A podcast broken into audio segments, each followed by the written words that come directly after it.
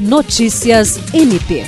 Uma ação civil pública foi ajuizada pelo Ministério Público Federal e Ministério Público do Estado do Acre para anular a autorização concedida pelo Instituto de Meio Ambiente do Acre para a abertura de ramal de integração entre os municípios de Rodrigues Alves e Porto Walter, na região conhecida como Vale do Juruá, a cerca de 600 quilômetros de Rio Branco.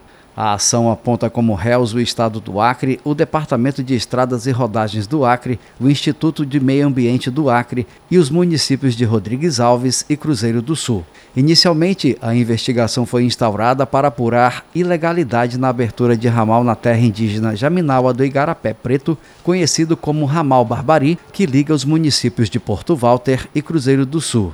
Os responsáveis pela ação, procurador da República Lucas Costa Almeida Dias e promotor de justiça Iverson Rodrigo Monteiro Bueno, afirmam que, por incidir em unidade de conservação federal e terras indígenas, o licenciamento ambiental para a abertura da estrada deveria ser concedido pelo IBAMA e não pelos órgãos estaduais. Jean Oliveira, para a Agência de Notícias do Ministério Público do Estado do Acre.